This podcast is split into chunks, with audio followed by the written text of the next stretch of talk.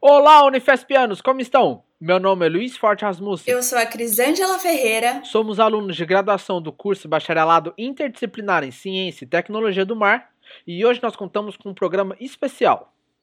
Nesse episódio, transformamos uma live que foi ao ar no dia 27 de junho de 2020 no perfil do Facebook do Cursinho Popular do Cardume. Este programa vai ser dividido em dois. Na primeira parte, você ouvirá dos nossos participantes o que os levou a ingressar nessa carreira e o que fazem ou fizeram no Instituto do Mar.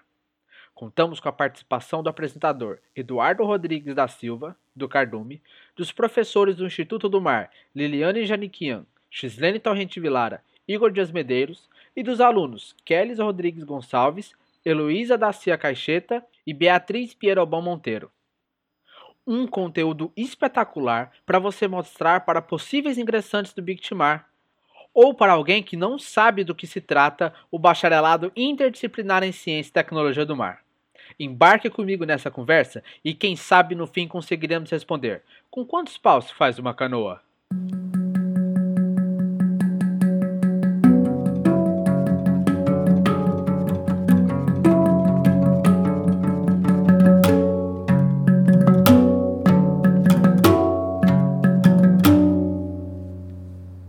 Para Olá, todo mundo!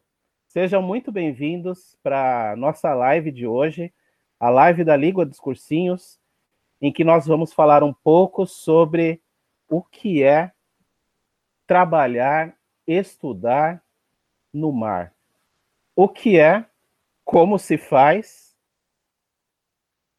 e como a gente entra aí, faz parte dessa, dessa galerinha do mar aí, é, que está crescendo, tem crescido muito e tem deixado muita gente feliz. Aí já tem muita gente boa no mercado e, e a gente quer que todos vocês façam parte. Né? Alguns de vocês devem estar se perguntando, certamente, o que é o IMAR? É, então, nós estamos aqui com professores, temos aqui, eles vão se apresentar daqui a pouco um por um, né? Temos professores, temos egressos do IMAR, temos um pessoal que estuda na engenharia, temos um pessoal fazendo mestrado também. O que, é mestrado? A gente vai falar disso daqui a pouco. E eu vou deixar, então, que essas pessoas se apresentem para vocês. Podemos começar com, com o Igor, então? Boa noite, pessoal. Boa noite, pessoal do Cardume. Boa noite aos colegas que estão comigo hoje aqui nessa live a todos que nos ouvem aí pelo Facebook, por outras plataformas. É, eu acho que, bom, primeiro, eu sou o Igor Medeiros, né? Eu sou biólogo, trabalho com ciências do mar desde que eu entrei na universidade.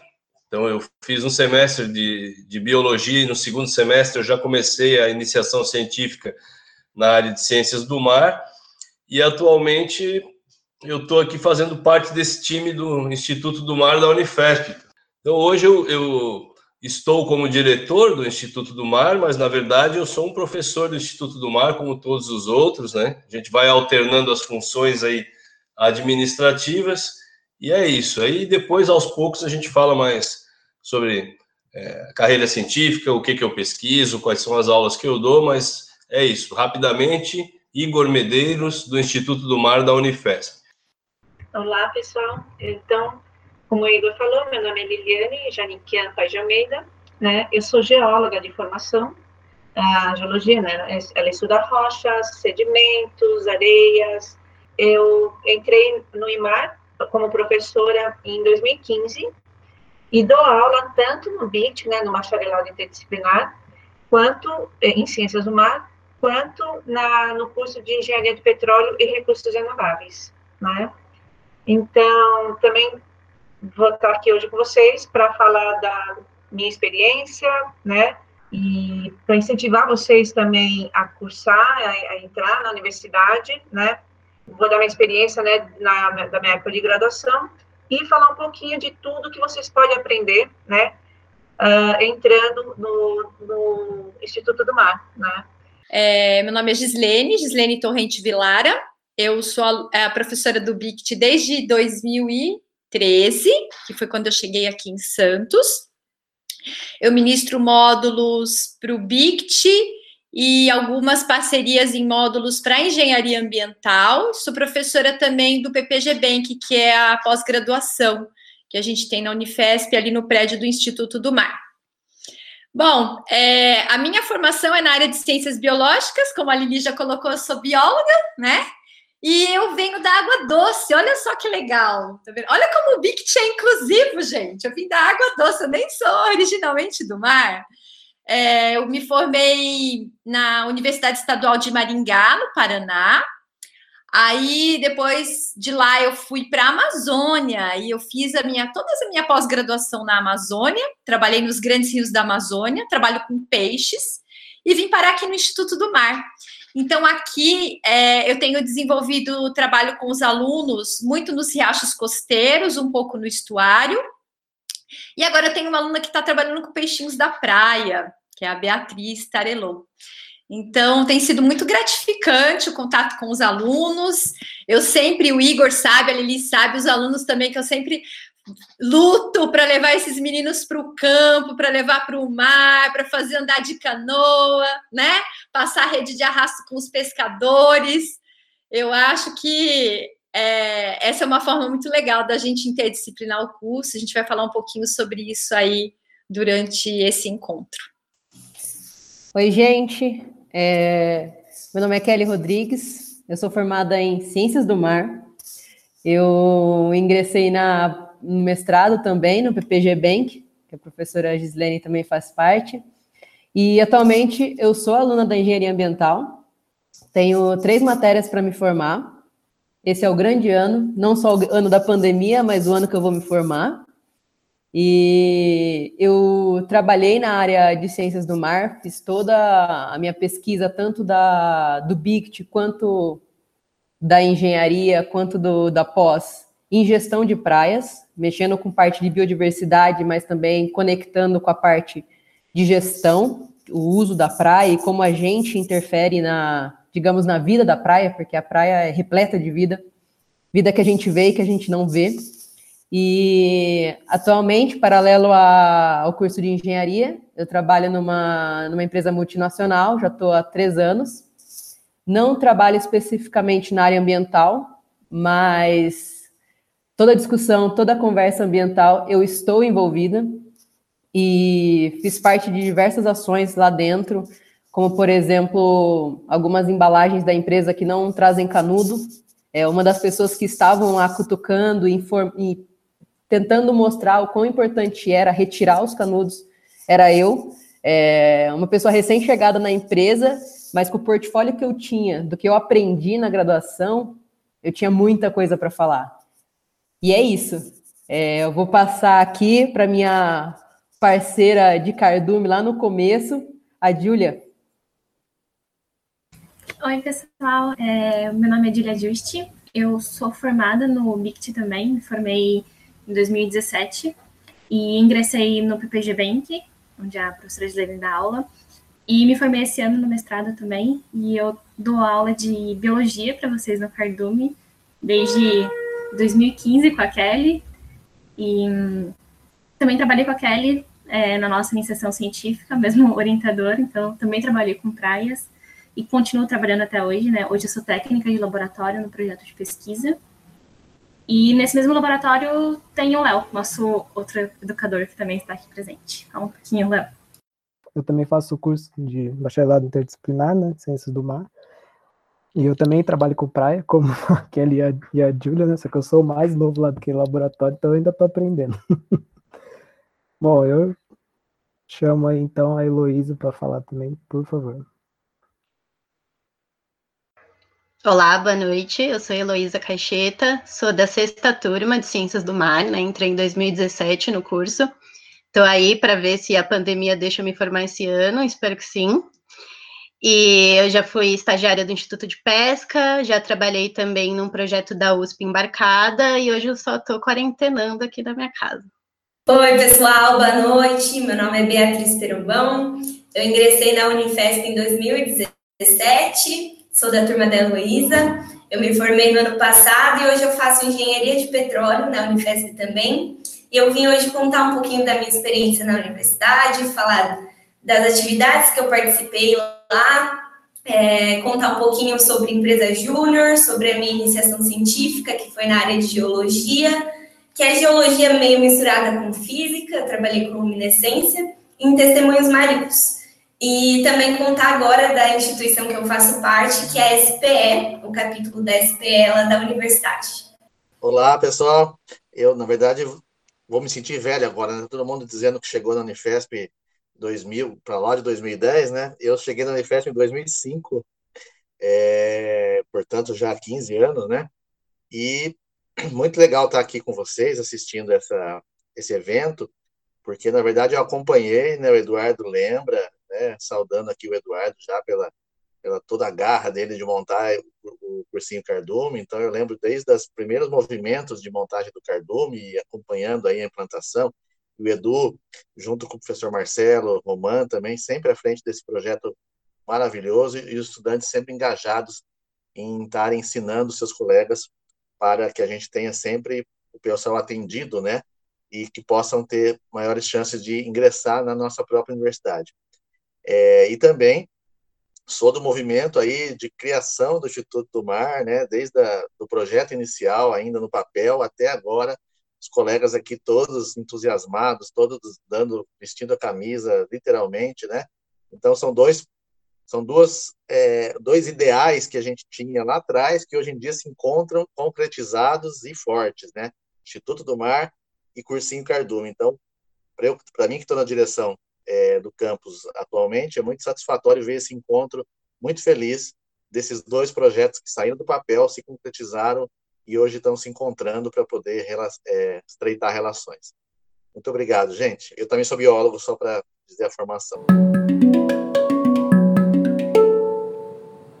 Bom, todo aluno que entra no, no Instituto do Mar, ele entra pelo bacharelado interdisciplinar em Ciência e Tecnologia do Mar. É o nosso curso de entrada, é um curso de três anos, é um curso onde o estudante vai estudar o mar em toda a sua vertente. Então, é, vai estudar a parte de, de ciências exatas, né, e como funciona o ambiente marinho, a parte física do mar, a parte química do mar, e tudo isso a gente agrupa dentro de um eixo que nós chamamos, que é um dos caminhos que o estudante percorre, que é o eixo ambiente marinho. Também vai estudar a parte das ciências humanas e sociais é, vinculadas ao mar dentro de um outro grupo de, de, de, conhecimento que nós chamamos de sociedade e o mar, um outro eixo. Então, vai estudar a parte do trabalho relacionado ao mar, os trabalhadores portuários, os pescadores, como é que é a parte da gestão das áreas costeiras, né, o meio ambiente com as populações humanas. E aí tem um outro eixo, que é o mar, ciência e tecnologia, onde se aprende a fazer ciência, né, todas as áreas do mar, e o eixo Vida Marinha, onde vai estudar toda a biodiversidade marinha, todos os organismos marinhos. E para estudar todos os seres vivos, a unidade básica da vida são as células. Então, esse é, módulo que nós chamamos, né, porque aqui nós não estamos organizados em disciplinas, as unidades curriculares que o aluno vai estudar são chamadas de módulos. Dentro desse módulo chamado Funcionamento da Vida, é, o, o estudante vai ter contato com biologia celular, bioquímica, genética, é, embriologia e histologia. Então, basicamente, o, a parte de funcionamento da vida, que é o que eu é, ensino junto com outras três colegas, é, funcionamento da vida vai estudar o funcionamento das células, tá? das células dos organismos marinhos. Então, primeiro estuda, é, com a gente estuda as células e depois com outros colegas vai estudar os organismos marinhos, de algas, microorganismos, bactérias, arqueias, até todos os animais marinhos. Tá? Então não é que vocês vão sair de lá com a vida de vocês funcionando. Talvez saia mais bagunçada do que está, tá? Mas vai sair com uma boa noção é, de como funciona uma célula, uma bactéria, um, uma célula bacteriana, um vírus, né? O vírus que causa Covid, vai saber o que, é um RT-PCR, como é que esse teste é feito, tá? Então, é, é interdisciplinar. Né? vai ter um contato com um pouco de tudo. É que o módulo, né, ele se caracteriza por ter dois até seis professores dentro da sala de aula interagindo, né, diante de um mesmo problema. Então, quando a gente fala de funcionamento da vida, né, quando a gente vai olhar para a célula que o Igor vai lá com os parceiros dele para ministrar essa aula, ele tem que fazer todo um link interdisciplinar em professores que têm formações em áreas que são transdisciplinares, paralelas à, à formação dele, né? aquela que fala estritamente sobre célula. E aí, dessa forma, a gente vai construindo conhecimento. Né? Certamente tem uma ligação não só com o mar, né, Igor, mas também com o estuário, com a água doce. Hello, olha eu lá na água doce, né? Os meus peixes estão lá. Às vezes eles saem do mar, vão para água doce, né? Desovar por exemplo. Tem a Lili, que pode contar a história da geologia, né, por detrás disso tudo. Então, tem muita coisa bacana mesmo, que a gente pode interdisciplinar quando a gente fala em funcionamento da vida.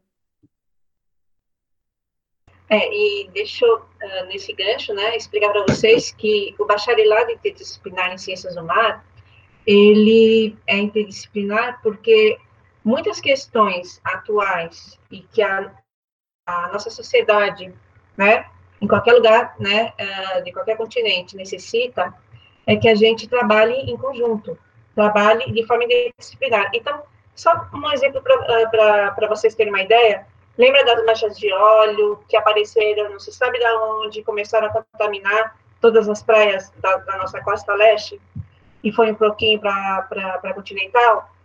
Uh, não sei se alguns de vocês viram os noticiários, quantos tipos de profissionais vocês viram?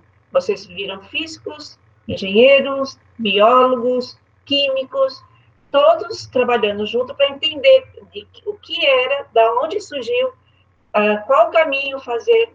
Então, o, que o BIT, né, o, o, que esse curso proporciona é a interação de várias áreas, né, em que nós mesmos, na nossa graduação, a gente não teve isso, necessárias para se trabalhar, para se compreender e para o pessoal conseguir trabalhar junto, né? E para resolver grandes problemas atuais, como é o caso da Covid hoje, né? Quantos, quantas pessoas, né? Além dos biólogos, médicos, enfermeiros, uh, engenheiros uh, de computação para processar todos os dados. Então, vocês vejam que a, a possibilidade de, de atuação de áreas hoje, né? em, em, uma, em uma só profissão é grande. Então, isso o BIT consegue proporcionar também um pouco, né? Essa é a proposta do BIT, né? Que vocês possam atuar na área que vocês melhor se identificarem dentro do curso. Um, Kelly, quer dar um exemplo? Eu estava aqui já fervilhando de ideias, pensamentos, porque é, é muito isso, né? Eu, eu vejo aqui é, três professores, mais professores no caso, né? Tem professor de cardume, tem Edu, todo mundo, todos os professores aqui. Mas eu aposto que a visão que eu tenho é muito diferente da do professor Igor, da professora Gislene, da professora Liliane, e atrevo a dizer que é muito mais próxima da Júlia, da Bia e da Elo. E eu acho que esse é o grande ponto, porque essa palavra difícil, o interdisciplinar, é, faz com que a gente aprenda de uma forma diferente, porque a gente tem contato com diversas disciplinas, com que a gente consiga conectar essas disciplinas em esferas que às vezes é, o professor que está ministrando, às vezes nem pensou, justamente porque eu assisto a aula do Igor e depois na, no segundo tempo eu estou na aula da Gislene e de repente a Liliane aparece com uma outra coisa e de repente as coisas vão se conectando. É claro que tem todo um, um plano de estudo que ajuda, né? O plano de estudo, o que é programado para cada ano a gente estudar, a nossa evolução colabora. Mas quando você vê esse, essa questão do, do óleo, a conexão que eu faço em como o físico vai tratar, como o geólogo vai tratar e como eu vou conseguir palpitar em tudo, é a grande sacada do curso.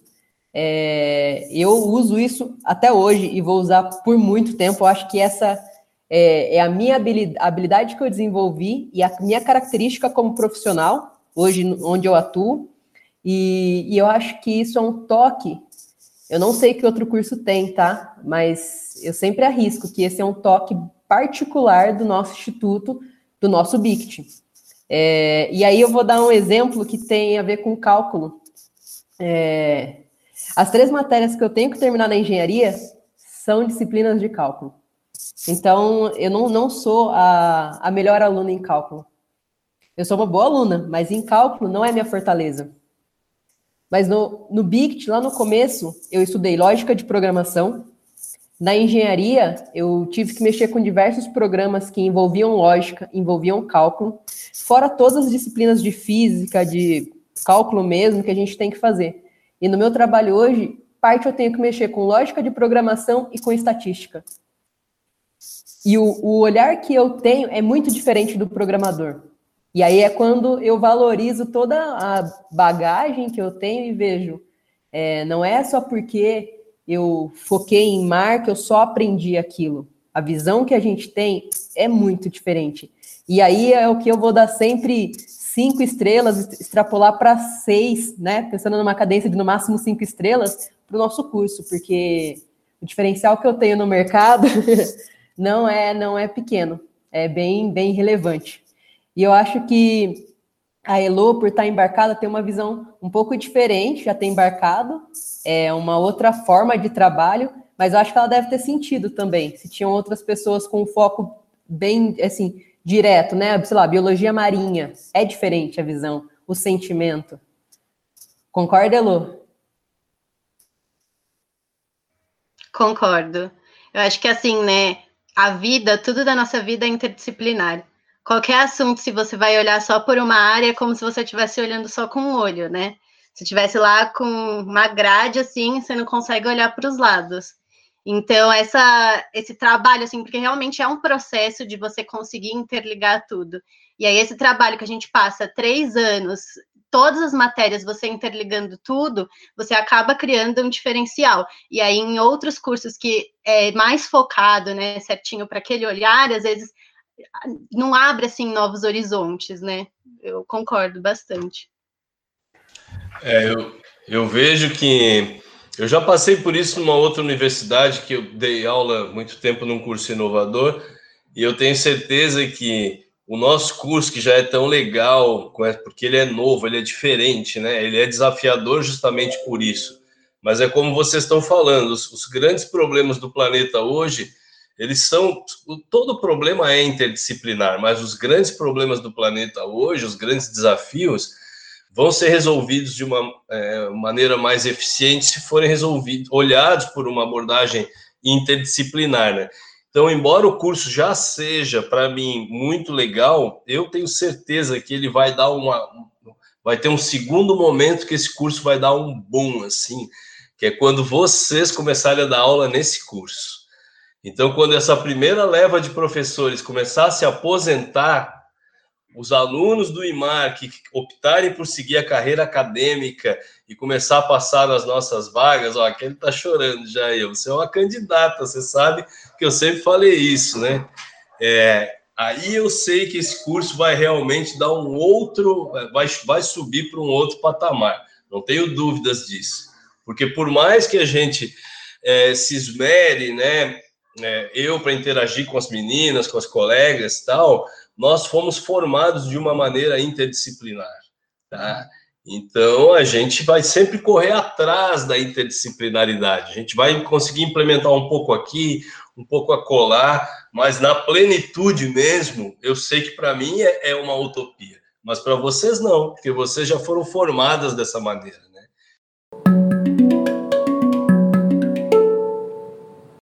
Gente, eu queria fazer uma provocação com vocês, se vocês me permitem, para que vocês lembrassem do encantamento que trouxeram vocês para o mar, para esse caminho que vocês seguiram. Eu, eu queria dar um exemplo rapidinho, né?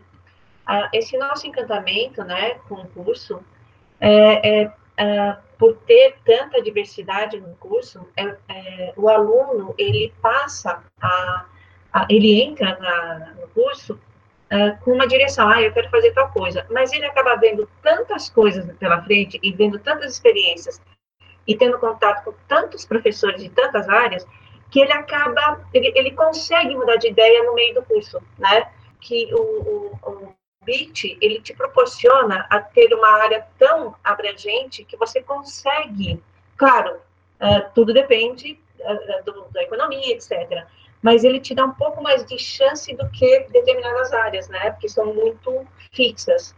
Então, uh, nós temos essa, essa, vamos dizer assim, esse atrativo do aluno poder escolher o que, que ele quer fazer, que, com quem que ele quer trabalhar e testar também os professores, né? Então, esse é um dos atrativos, né, do nosso curso. Ele poder uh, trabalhar com várias áreas, não só ambiental e petróleo, mas a área de, de peixes, a área de, da, da, da empreendedorismo, a área de, de uh, ah, um, um, pouco de uh, já tecnologia, um pouco de civil, né? uma área mais uh, mecânica, corrosão, engenharia química, essas coisas. Então, o aluno ele consegue trabalhar em várias áreas, né? E o pessoal que tiver algum, algum outro exemplo. Ah, eu acho que eu tenho, Lili, um exemplo, inclusive, pessoal, né? Que, que me, de, me deixou maravilhada com o BICT da primeira vez que eu li o, o plano político-pedagógico do curso. É, durante o meu doutorado, eu convivi muito tempo com uh, licenciamento ambiental, né? lá do Rio Madeira, das hidrelétricas do Madeira. Então, eu tive que conviver com pessoas da área de meio ambiente das empresas, hum, que normalmente tinham uma formação é, mais retilínea, né, da carreira. Estavam trabalhando nessa área, mas eram pessoas que não tinham formação interdisciplinar. Então, algumas pessoas eram muito difíceis de lidar por conta disso, outras a gente tinha um pouco mais de facilidade, mas a pessoa se declarava um não entendedor daquele assunto. Olha, eu não consigo, eu tenho que coordenar todas essas frentes, fauna, flora, sedimento, hidrologia, e eu não consigo entender de tudo. Então, o meu papel aqui é só tentar guiar. Então, ali eu vi a necessidade que a gente tinha de um profissional que fosse interdisciplinar. Quando eu li o PPC do curso, isso mais ou menos oito anos depois de eu ter vivenciado toda essa história, eu fiquei maravilhada. Eu falei, nossa, é a minha chance de poder estar num curso, né?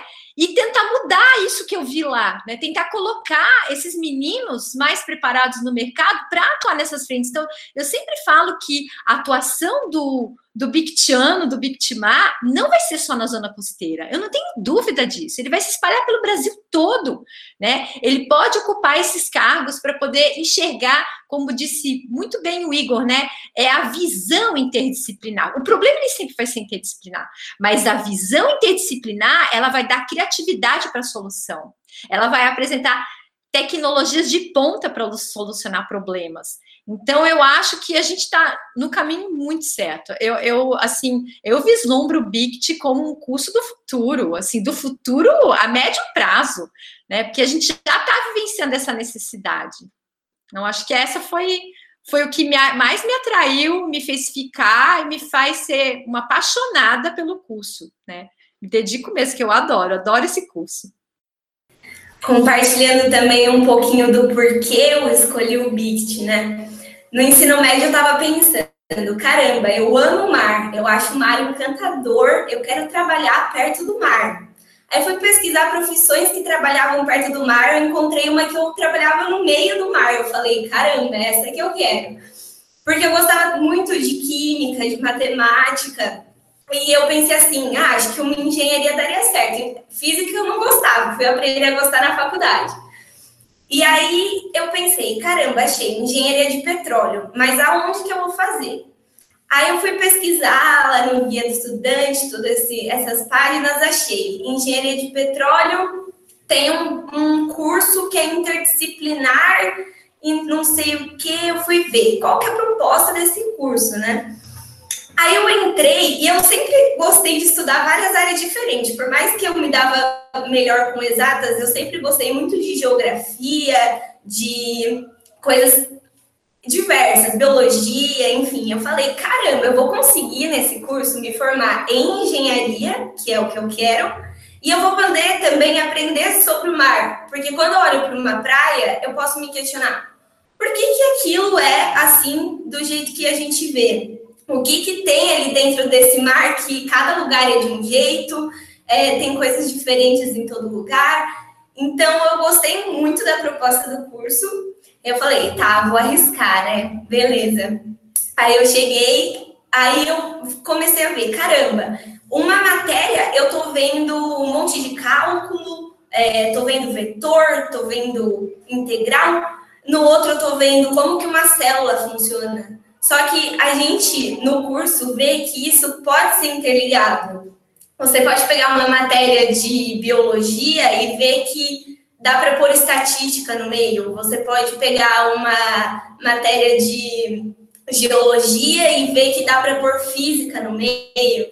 Então, é uma visão muito legal do curso e pensando, eu formada nesse curso como engenheira de petróleo, eu já fui uma palestra de uma pessoa que trabalhava, enfim, já embarcada, engenheira, e falava assim: ah, a gente não pode é, explorar o petróleo na foz do Rio Amazonas porque lá tem uns bichinhos e tal. Eu pensei, caramba, é isso que a pessoa pensa, né? Tem uns bichinhos na foz do Rio Amazonas. Do Rio Amazonas. Lá tem uma diversidade enorme de corais, de uma biodiversidade gigantesca e a pessoa trata, ah, tem uns bichinhos lá, sabe? Então, isso me inspirou mais ainda em como o nosso curso dá uma visão diferenciada para quem está trabalhando depois, né, no mercado de trabalho, ainda mais como engenheiro de petróleo. É porque não é o explorar só, né, Beatriz? É o explorar consciente, né? Sabendo o que está fazendo. Porque as formações disciplinares, elas não enxergam isso, né? Elas enxergam só o lado delas, né?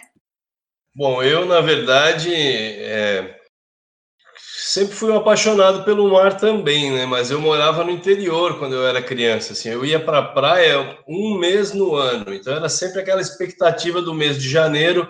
A gente passava alguns dias no mar, na praia, e depois voltava, né? E quando chegou a, hora da, da escolha profissional, foi meio por acaso que eu acabei entrando na biologia. É, eu fiz os testes que a Beatriz falou aí do guia do estudante, acho que foi mais ou menos na minha época que isso surgiu, né? E aí o primeiro que eu fiz deu medicina e oceanografia. Aí eu assim, caramba, esse negócio não serve para nada. São coisas totalmente diferentes, né? Eu vou fazer vestibular para medicina. Eu fiz para medicina e coloquei segunda opção, biologia, porque segunda opção, o que é segunda opção, né? Eu quero a primeira. E aí eu, eu não passei para medicina e fui fazer computação em outra universidade quando me chamaram na federal por um telegrama. Agora entreguei a idade, hein? Eu recebi um telegrama dizendo: olha, você foi convocado para entrar para biologia é, em agosto, porque em Santa Catarina era assim: os primeiros colocados entravam em março e o, a segunda leva entrava em agosto. Aí eu larguei a computação, porque eu não estava gostando daquilo, e fui fazer é, biologia. E biologia em Florianópolis, enfim, dava para trabalhar com Mata Atlântica, com, com, com o que fosse, né? Mas eu acabei trabalhando com biologia celular de organismos marinhos, de mexilhões. E Santa Catarina estava no início do desenvolvimento dos cultivos de moluscos, né? Cultivo de ostra, cultivo de mexilhão. Aí eu acabei seguindo essa linha, fiz mestrado nessa linha e fui dar aula em uma universidade lá de Santa Catarina, com quem eu colaboro até hoje, inclusive, a, Unisul, Universidade do Sul de Santa Catarina, só que eu dava aula para os cursos da saúde. Então eu fazia pesquisa com ostras e eu dava aula para medicina, fisioterapia, enfermagem.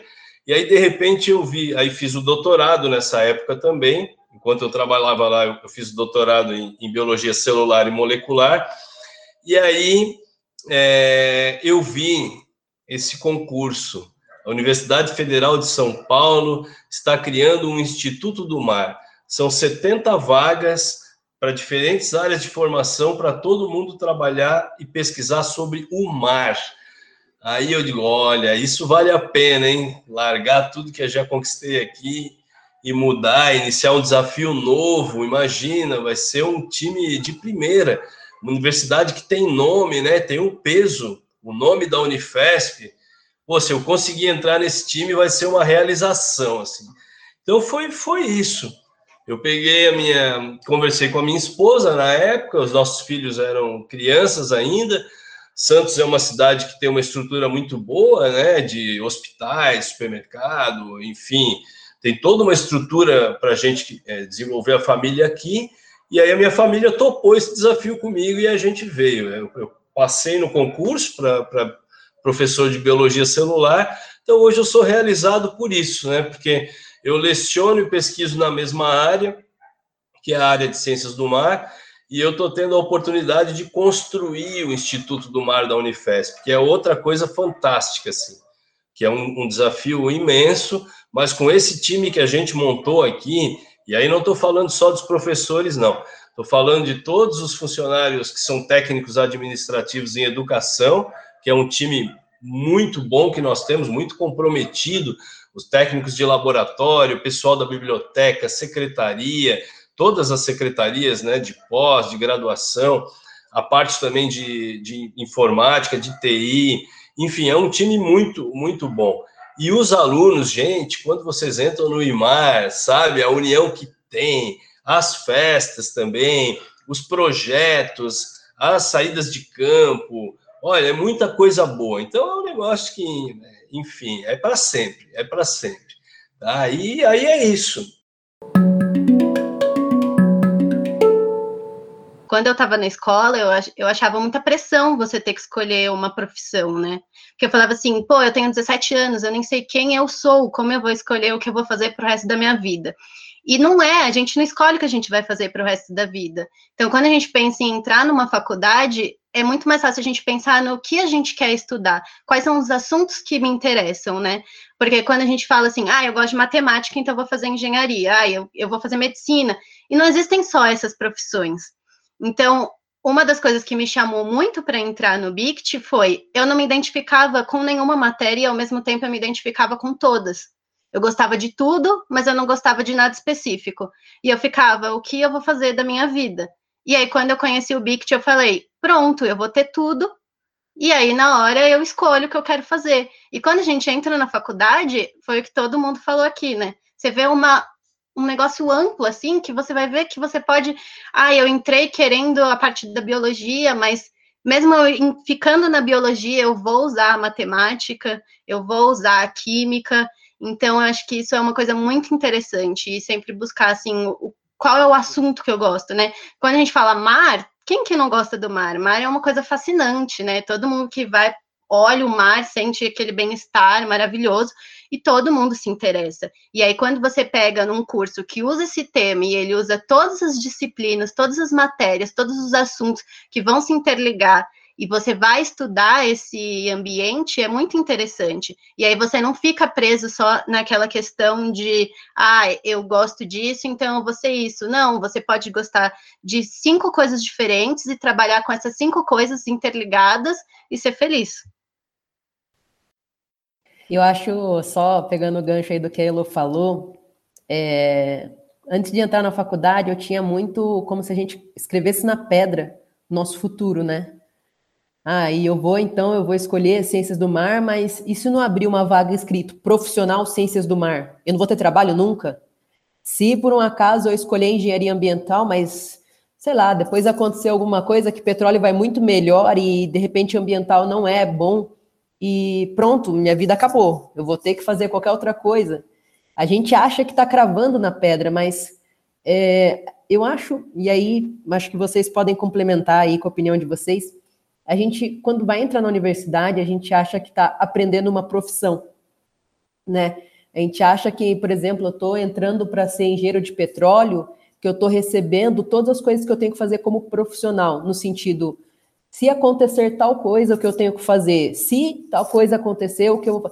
E na verdade, não. A universidade está dando ferramentas para a gente, está dando toda a informação, toda a parte para a gente, quando tiver uma situação, atuar como profissional. Então, a gente acha que aquilo cravou e que a gente não tem outro caminho, senão, assim, a, sei lá, a Bia. A Bia pensou na plataforma, então, se não tiver plataforma para ela, acabou a vida dela. Ela não vai trabalhar nunca mais. Não, tem gente que está trabalhando em Ribeirão Preto na Congás, formada em engenharia de petróleo, na Unifesp. Ribeirão Preto, é tipo interior. E eu trabalho em São Paulo e mexo com parte ambiental um pouco. Tem gente que está no banco, que a gente pode falar assim, ah, mas banco não tem nada a ver. Gente, é, ninguém cravou na pedra o nosso futuro, não existe a profissão com os nossos nomes. A gente ganha todas as ferramentas e aquilo dá todo o suporte para a gente tornar o profissional que nós somos, que nós vamos ser. E, e acho que o capítulo, Bia, ele é uma, um, algo muito importante é, que tem na engenharia de petróleo, que consegue conversar muito com o mercado e que apoia exatamente entender toda a amplitude da profissão como um todo e também dar, entrar, né? Você dá aquele primeiro passo. Eu acho que eu tenho de visão do capítulo é um pouco isso. Eu acho que você fazendo parte consegue até falar mais. Com certeza, Kelly. É assim, é uma experiência totalmente nova, né? Eu entrei esse ano no capítulo e a gente não fez nada presencial porque não deu, entrou a pandemia, então a gente teve que se adaptar nisso também. Mas é muito que você falou, a, a SPE, a Sociedade dos Engenheiros de Petróleo, e os capítulos são as unidades formadas por estudantes nas universidades que visam aproximar os estudantes dos profissionais de exploração e produção de petróleo. Então, não tem só engenheiro, tem geólogo, tem diversas áreas é, dentro da SPE. E como capítulo, o que, que a gente pensa em, além de aproximar nós como gestão, aproximar os alunos da universidade dos profissionais. Então, a gente organiza é, agora as lives, né? Lives, palestras, a gente também faz trabalho voluntário. E não é só a Unifesp isolada, tem toda uma rede de capítulos no, no mundo, né, e no Brasil que a gente se une muito também. Então, a chance da gente conhecer profissionais que podem nos contratar no futuro é muito grande. Inclusive, tem casos na universidade que foi assim: foi através do capítulo, de palestras, conhecendo os palestrantes, fazendo networking que essa pessoa conseguiu se mostrar e mostrar o potencial dela, né? E aí conseguiu emprego em diversas empresas multinacionais, enfim. É uma experiência muito legal, nossa. Realmente está sendo um desafio muito grande agora na pandemia, mas a gente está aí, toda semana, fazendo as nossas lives e aproximando a, as empresas da nossa universidade. Ah, e uma coisa que é legal comentar, a gente a questão da pandemia também abriu certas portas, porque antes presencialmente a gente fazia ali uma palestra para o pessoal de Santos, de São Paulo, no máximo.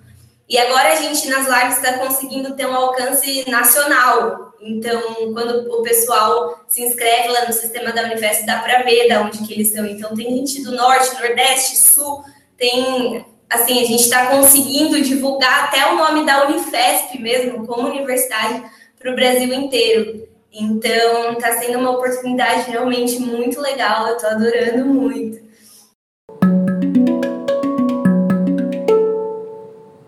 Então, acho que é legal também é, vocês falarem um pouco para o pessoal que está nos assistindo sobre essa parte paralela da universidade, assim, paralela às aulas, né?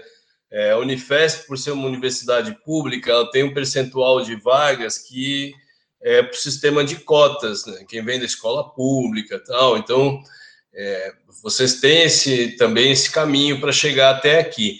E uma vez dentro da Unifesp, como a Kelly já abordou um pouco, tem muitas oportunidades, né? Porque, veja, se você cursa uma, um, um módulo e tem um bom desempenho, depois você pode ser monitor desse módulo. E alguns monitores conseguem uma bolsa. Então você vai ganhar um auxílio é, financeiro para poder ajudar os outros alunos que estão passando por aquele, estudando aquele conhecimento no seu desenvolvimento.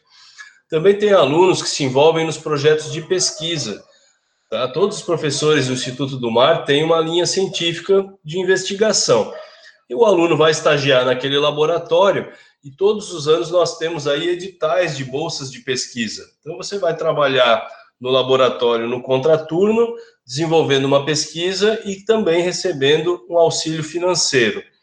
Tem os projetos de extensão, que também tem uma bolsa, então você também vai receber um auxílio financeiro para estar envolvido num projeto, às vezes de divulgação científica, às vezes um projeto assistencial.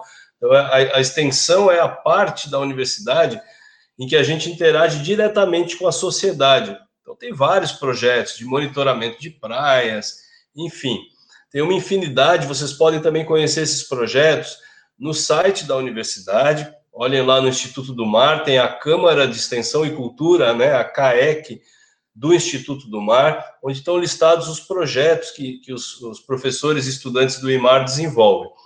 Bom, além das bolsas aí de extensão, bolsa de pesquisa, bolsa de monitoria, existem também alguns é, programas assistenciais para alunos de, ba de, baixa renda, que são os, os, programas de auxílio permanência.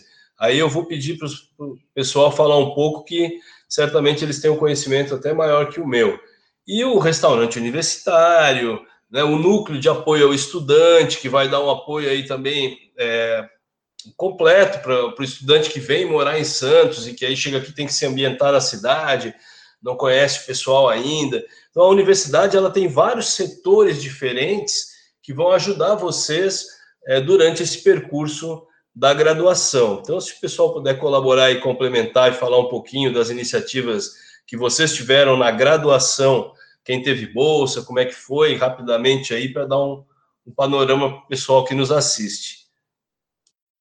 Antes, do, antes da, de um aluno falar, eu vou colocar também, Igor, a possibilidade que a gente tem hoje também de bolsas que vêm de outras iniciativas. É, por exemplo, além das bolsas da Unifesp, que são ligadas normalmente ao CNPq, à FAPESP, a projetos, eu estou, por exemplo, agora com um projeto que está sendo parcialmente financiado pelo Ministério Público do Mato Grosso, né? E hoje a gente tem, por exemplo, a aluna da Engenharia Ambiental, que é a Isadora, que está comigo, e a Isadora vai ter uma bolsa ligada ao Ministério Público, né, para tratar de um problema que vai levantar dados para que o Ministério Público de lá possa julgar questões ambientais. Então, a gente vai ter uma bolsa de mestrado, de doutorado e uma bolsa de iniciação científica é, para trabalhar nessa linha. Então, a gente pode conseguir outras coisas também, né, nesse sentido, para o aluno. Eu vou pegar o gancho e falar de uma das bolsas que eu tive, que foi a bolsa de auxílio permanência.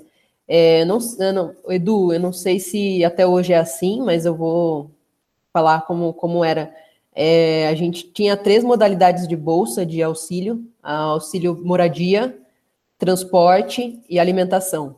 É, dependendo da, da, condição financeira, que tudo isso é comprovado, né? Você tem o núcleo de apoio ao estudante, o NAI, onde ele faz toda a análise, é, você preenche um, um formulário, é, apresenta alguns documentos e aí você é, eles analisam em qual faixa você está. Quando eu, eu era bolsista, eu tinha auxílio permanência, eu recebia o auxílio transporte e moradia. É uma porque eu não morava tão perto da faculdade, então eu tinha que pegar um tipo de transporte e o moradia para me ajudar a custear o aluguel. E essas bolsas, é, eu podia ter essa bolsa e uma bolsa de pesquisa, por exemplo, ao mesmo tempo. E então eu entregava to, todos os anos eu tinha que validar esse, essa documentação, apresentava essa documentação, é, recebia a bolsa direto da, da universidade, aí eu não, não sei exatamente de onde vinha, é, se era a universidade que depositava ou se já vinha direto do governo, isso eu não, não sei, mas eu tinha essa segurança, então, consegui, digamos assim, eu chegava até a faculdade e pagava meu aluguel, então tinha como arcar com os meus custos, e tinha o apoio do RU, o RU é o restaurante universitário, que ele tem um preço baixo para você poder tanto almoçar quanto jantar. É, não usava tanto porque eu ficava na, no, no, outro campus, então eu acabava comendo por perto ou alguma coisa assim, mas é muito comum é, a gente usar, até porque a comida ela é, digamos, balanceada, né? Tem o apoio da equipe da, do curso de nutrição ali, que dá o suporte não é qualquer tipo de alimento que é oferecido, é um alimento que você tem tanta opção, por exemplo, vegetariana, quanto opção com, com carne, né? E aí, a outra bolsa que eu tive, que foi a bolsa de monitoria, uma bolsa que a Júlia também teve. É, uma das primeiras disciplinas era a biodiversidade marinha, E a bolsa, ela era para apoiar justamente o. Acho que o professor Igor estava também, mas acho que era mais vinculado ao Gregorace, a bolsa. E tinha o edital de seleção, então você tinha que se inscrever, você tinha que ter uma nota boa na disciplina, né? Ter passado na disciplina e ter uma nota boa, e passava por uma entrevista. Então você tinha que apresentar como você queria fazer aquela monitoria. E, e aí outros alunos estavam com você e havia uma seleção, e aí tinham bolsas remuneradas e não remuneradas. É, eu consegui, eu tinha bolsa remunerada, então que super me ajudou. E eu fiquei com essa bolsa por um ano. Depois dessa bolsa, eu comecei a fazer parte de extensão, extensão com a equipe do NAI, da Silva Jardim. Então, fazia parte de um programa de extensão que era Videoteca Cultural. Então, era uma parte de extensão mais voltada a, ao lazer do, dos alunos dentro da universidade. Então, eu comecei a ter integração com a outra unidade da Unifesp em Santos, então, eu não estava mais só dentro ali da parte do mar, eu já estava me envolvendo com curso de educação física, nutrição, físico, que são os outros cursos que tem também na Baixada da Unifesp. E depois eu consegui, eu vinha tentando já há bastante tempo, mandando projeto, tudo mais, e aí eu consegui uma bolsa do CNPq de iniciação científica. E aí essa bolsa eu você não pode ficar com mais de uma bolsa desse tipo ao mesmo tempo, né? Então você, se você está com a de pesquisa, você não pode ficar com uma de extensão. E, e aí eu dediquei à iniciação científica. E nesse período da iniciação científica, que foi no começo da engenharia, foi quando eu informei o NAI que eu não precisava mais da bolsa de auxílio permanência. Então é esse o processo. Você entrega a documentação, o NAI analisa, te encaixa ali e quando você não, não precisa mais, digamos assim, você já tem uma condição financeira que foi me oferecida pela graduação, eu deixei de ser bolsista de, de, de, de deixei de ter o auxílio permanência e continuei só com a bolsa do CNPq. E, e aí eu acho que a Júlia tem uma visão também, né, Júlia, sobre essa parte de monitoria, né? Porque você também fez. Sim, é, eu fui monitora do eixo vida, então eu dei monitoria em acho que quatro matérias durante um ano. Eu fui monitora do Igor. É, na monitoria, inclusive, do Igor, a gente participou do Expomar, que eu acho que ele pode falar um pouquinho mais depois. Então, a gente fez, levou a faculdade, né, um pouco sobre o mar para uma comunidade de crianças no morro, no Dia das Crianças. A gente fez diversas atividades lá. Então, é um pouco diferente do que a Kelly fez na Biodiversidade 1 que eu também fui monitora, fui monitora voluntária também, então nesse caso eu não tinha bolsa. E o processo foi bem parecido com o da Kelly.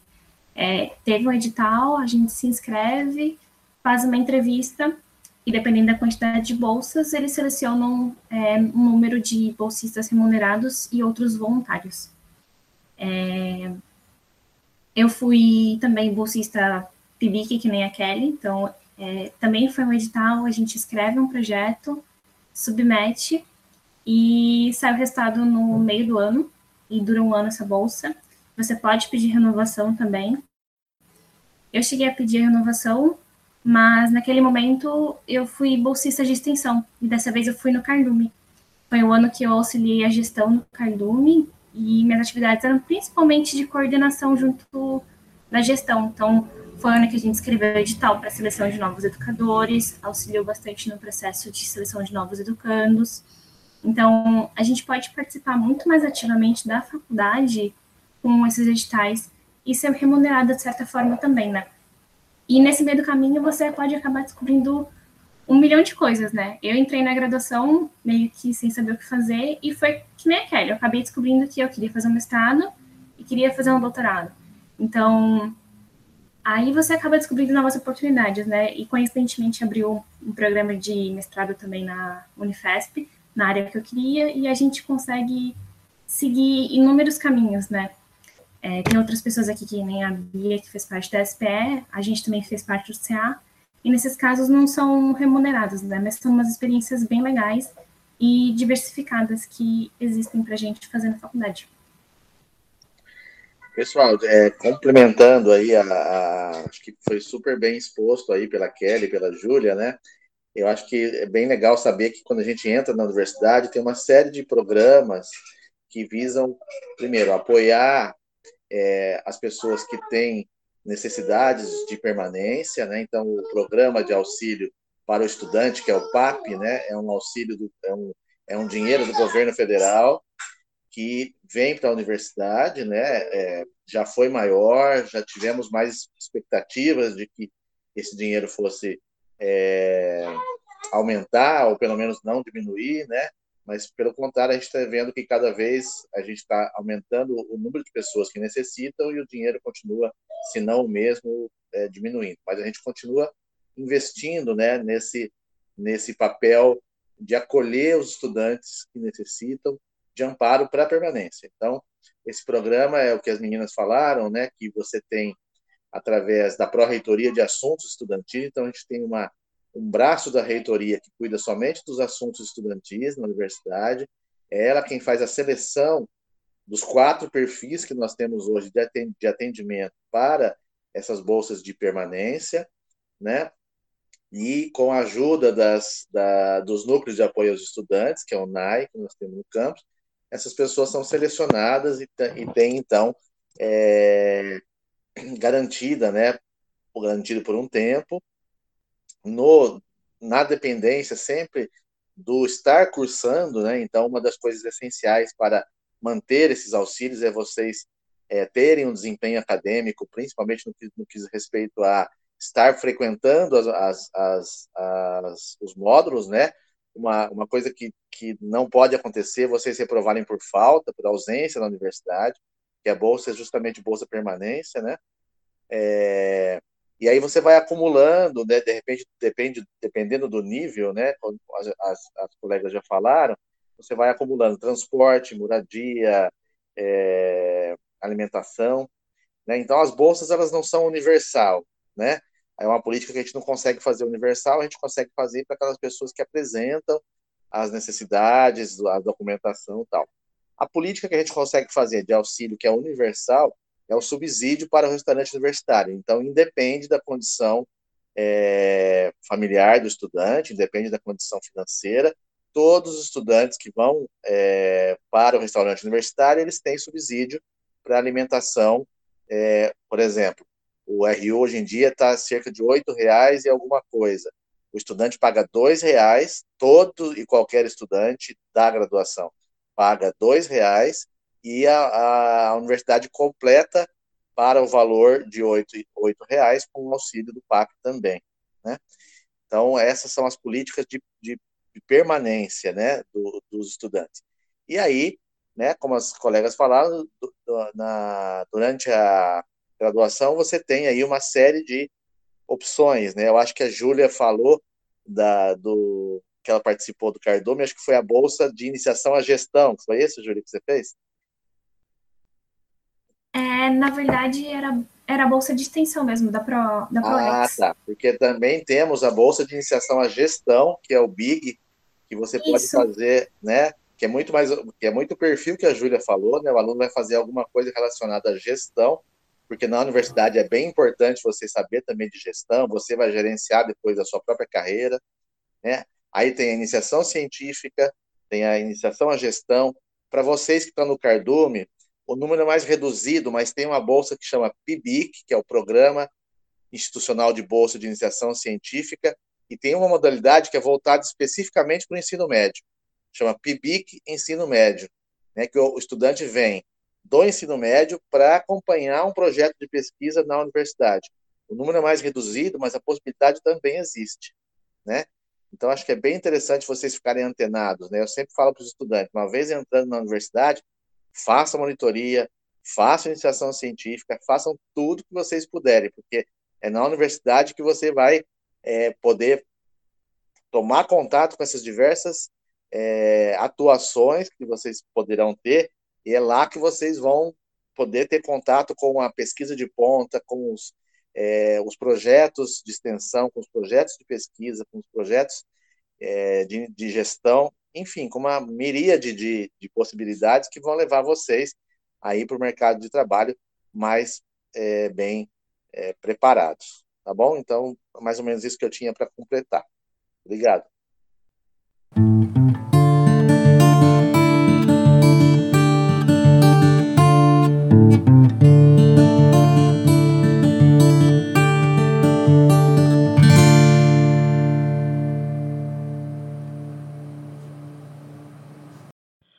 Muito obrigado por ouvir até aqui. Não se esqueça que no próximo canal Entrevista, daqui duas semanas, contaremos com a segunda parte dessa conversa espetacular. Compartilhe com o maior número de pessoas que você conhecer, para que elas saibam do que se trata o nosso curso. Além disso, esse conteúdo pode ser utilizado também por pessoas que estão interessadas em entrar na universidade pública. Agradeço ao Cursinho Popular Cardume da Unifesp por disponibilizar esse conteúdo para a gente. Fiquem bem e até semana que vem.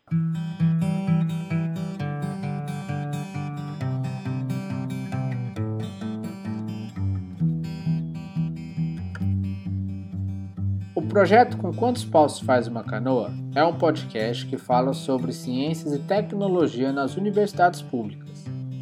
O conteúdo e o formato foram idealizados por integrantes do Instituto do Mar da Unifesp, sob a coordenação da professora Gislene Torrente Vilara, e é um projeto de extensão em parceria com o Núcleo Rádio Silva. Entre em contato pelo endereço canoaunifesp.gmail.com ou pelo Instagram canoa_unifesp. Você pode nos ouvir no site da radiosilva.org, no Spotify ou na sua plataforma de podcasts favorita.